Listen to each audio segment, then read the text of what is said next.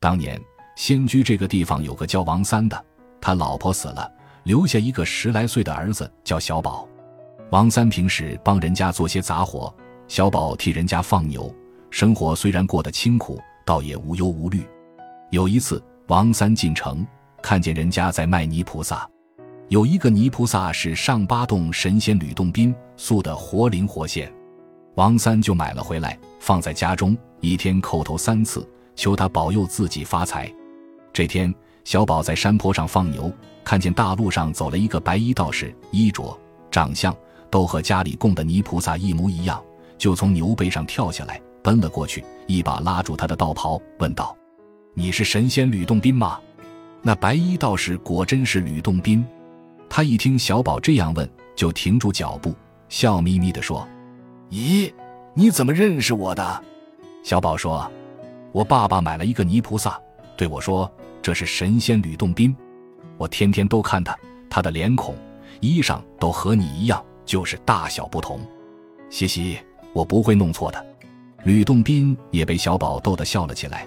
他说：“小宝真聪明，你要什么说出来，我一定给你。”小宝咽咽口水，红着脸对吕洞宾说：“仙人，给我一个铜钱吧，让我买个饼吃。”嗯，小宝良心平，只要一个铜钱，好吧，伸出手心来。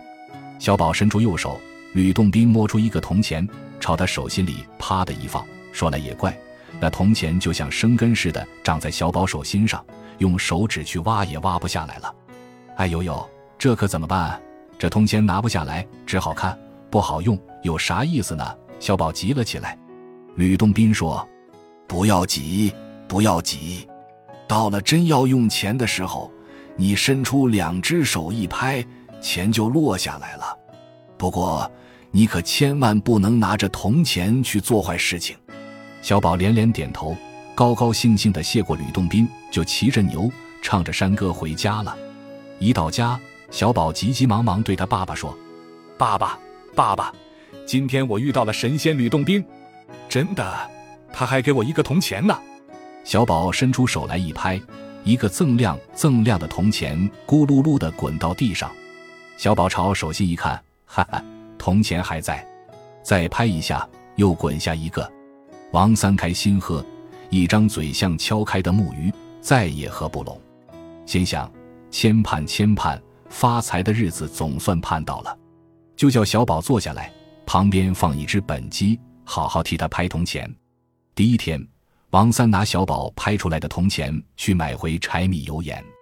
第二天，王三拿小宝拍出来的铜钱去买回新衣新裤。一连拍了几天，王三拿小宝拍出来的铜钱又去买了一间新屋。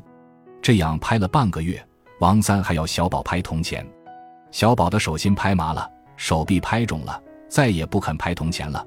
他对爸爸说：“爸爸，我们已经有吃有穿有房住，日子过得蛮好了，不要再拍了吧。”王三一听，气得双脚跳：“小孩子家懂个屁！铜钱银子还会嫌多吗？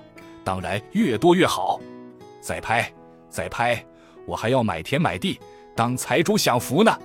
小宝被逼，只好忍着酸痛继续拍。这天，王三眉开眼笑，拿钱出去买回来一个便宜的小丫头，他真的准备当财主享福了。现在，小宝已经忍不住了，要出去找小伙伴们玩耍。可是王三面孔板着，不让他走，还是逼他拍。小宝撅起了嘴巴，不肯拍。王三眼珠一瞪。伸手就打了小宝一巴掌，小宝一面拍铜钱，一面呜呜的哭：“仙人呀，仙人呀，快来救救我吧！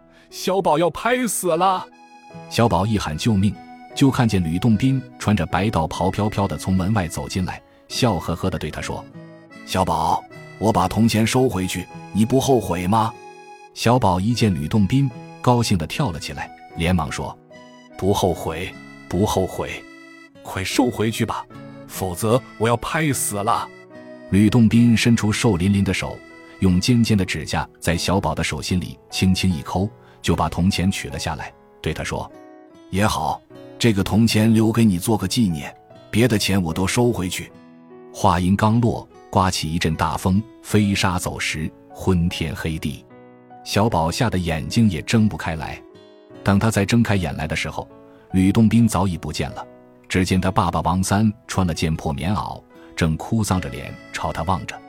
小丫头没有了，新房不见了，父子俩仍旧住在原先的破屋里，里面只有一张黑黝黝的旧床和一个灰蒙蒙的破灶头。